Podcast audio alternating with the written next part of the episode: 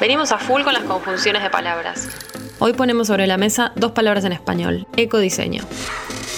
Sin perder el tiempo y en cinco minutos te hacemos un mega resumen sobre su significado y te orientamos para que tu vida se vuelva más circular. Economía circular. Hola, bienvenidos a un nuevo podcast de Economía Circular en Interés General. Somos Daniela Quintana y Sofía Ribeto. El tema de este episodio es el ecodiseño, cómo está vinculado a la economía circular y cómo saber si un producto está ecodiseñado y al elegirlo estamos siendo consumidores responsables. En varios de los episodios anteriores hablamos de sustentabilidad. Bajo este concepto se engloban tres dimensiones, social, económica y medioambiental, como ejes de trabajo dentro de una empresa. El ecodiseño, en cambio, trabaja la ecología de productos y se focaliza en el diseño y en el ciclo de vida, tomando en cuenta solo las dimensiones productivas y las ambientales. Pero vayamos de a poco y hagamos un recorrido histórico sobre cómo es que fue convirtiéndose en relevante la metodología del diseño. Desde el comienzo de la revolución industrial, aproximadamente entre 1760 y 1840, y hasta los años 60, de este siglo, fa, casi 150 años, no se consideraban las consecuencias de las emisiones y efluentes que producía la industria. Básicamente se vertían sin más en el medio ambiente.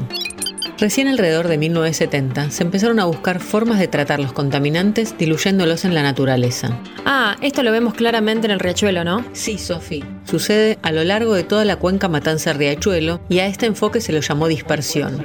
Y hoy, con el diario del lunes, sabemos que esto era claramente una engaña pichanga. En los 80, como no funcionó el modelo anterior, se empezaron a tratar los efluentes y emisiones con un grupo de soluciones conocidas como el final de tubería. Estas tecnologías apuntaban a reducir el nivel de contaminación, como bien dice el nombre, al final del ciclo, justo antes de arrojar los desechos a la naturaleza. Esto se hacía utilizando métodos físicos o químicos. Recién a partir de la década del 90 y buscando optimizar posibles soluciones, surgen dos conceptos que operan sobre el desarrollo del producto desde la idea y abarcan la manufactura. Estos conceptos son producción más limpia, que se le suele decir P más L, y ecodiseño, que tienen en común la incorporación de medidas preventivas durante el desarrollo y proyección de un producto o servicio para disminuir su impacto ambiental a lo largo de las fases de su ciclo de vida producción, uso y fin de vida, y facilitar su reutilización o reciclaje una vez finalizado este ciclo. Entendiendo que todo esto que decís se incorpora al producto como un valor añadido, produciendo ventajas competitivas y de marketing, siempre sin comprometer el precio, la funcionalidad o la calidad del producto. Y además se favorece a su vez la transición hacia un modelo de economía circular en lugar del tradicional modelo de economía lineal, ¿no? Pero, ¿qué ejemplo concreto me puedes dar? ¿Cómo sé cuando un producto incorpora estas variables? Un ejemplo de uso cotidiano podría ser el cepillo de dientes. Los más comunes tienen dos tipos de plástico en el mango. Este proceso se llama sobreinyección y hace que en el final del ciclo de vida útil este material no se pueda reciclar. Pero hace un tiempo empezaron a circular en el mercado cepillos de dientes de bambú, que es un material naturalmente antibacteriano que tiene un crecimiento muy veloz y los métodos de producción no son invasivos. Y en el post-uso es un producto rápidamente biodegradable. Yo me quedo pensando en los jabones. ¿Te parece que podría ser un ejemplo? Los jabones sólidos respecto a los líquidos. Deshidratar un producto y llevarlo a la mínima expresión y optimizar la logística. ¿Es un factor importante en el ecodiseño? Sí, re que sí. Claro, porque al mejorar la relación entre distancia y productos transportados, se mejora la huella de carbono de esa parte del ciclo. Además, los productos sólidos requieren packaging menos complejos que los productos líquidos, otro factor a tener en cuenta.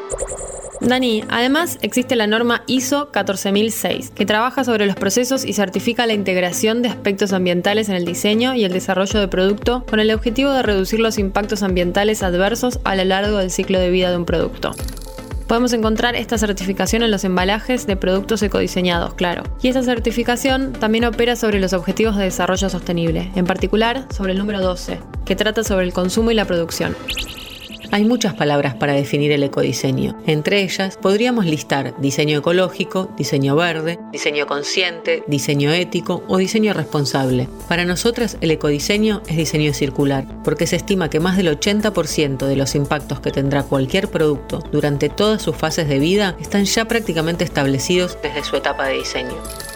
Nos despedimos hasta la próxima temporada de Economía Circular en Interés General. Antes de deslizar para continuar con tus podcasts favoritos, seguí a Interés General en nuestro perfil de Spotify.